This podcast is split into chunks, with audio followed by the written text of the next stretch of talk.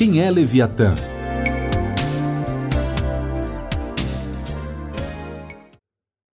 Quando uma pessoa peca, ela está expressando uma preferência por algo acima de Deus. Está dizendo que Deus e seus caminhos são menos satisfatórios do que o caminho do pecado. John Piper A palavra Leviatã aparece cinco vezes na Bíblia. Amaldiçoem-na aqueles que sabem amaldiçoar o dia e sabem excitar o monstro marinho. Jó, capítulo 3, versículo 8. Podes tu, com anzol, apanhar um crocodilo ou lhe travar a língua com uma corda? Podes meter-lhe no nariz uma vara de junco? Ou furar-lhe as bochechas com um gancho? Jó, capítulo 4, versículos 1 e 2. Tu espedaçaste as cabeças do crocodilo e o deste por alimento às alimárias do deserto. Salmo 74, versículo 14. Que variedade, Senhor, nas tuas obras! Todas com sabedoria as fizeste. Cheia está a terra das tuas riquezas. Eis o mar vasto, imenso, no qual se movem seres sem conta, animais pequenos e grandes. Por ele transitam os navios e o monstro marinho que formaste para nele folgar. Salmos 104, versículos de 24 a 26. Naquele dia, o Senhor castigará com a sua dura espada, grande e forte, o dragão, serpente veloz, e o dragão, serpente sinuosa, e matará o monstro que está no mar. Isaías, capítulo 27, versículo 1. A origem histórico-mitológica de tais animais descritos na Bíblia é uma questão um tanto obscura.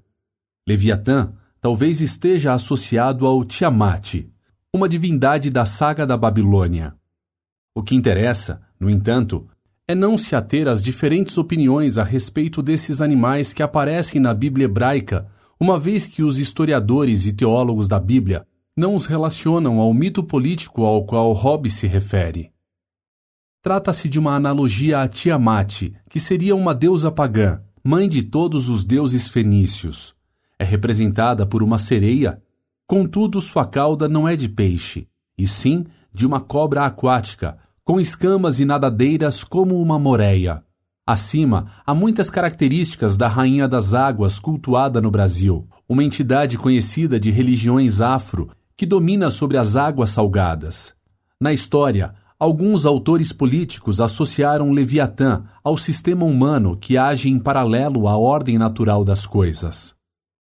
O Festival de Tabernáculos finaliza com uma oração recitada quando se deixa o tabernáculo a cabana.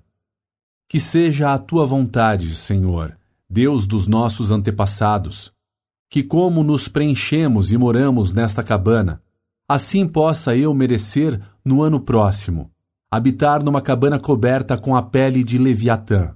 Um comentário sobre esta oração nos pergaminhos de livros de oração mostra que Leviatã foi um peixe monstro criado no quinto dia da criação.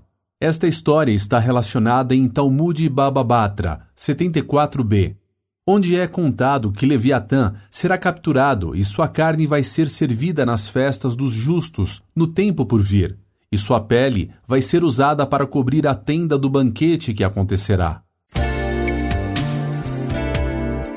Leviatã A desconstrução do orgulho e egolatria. Neuza Etioca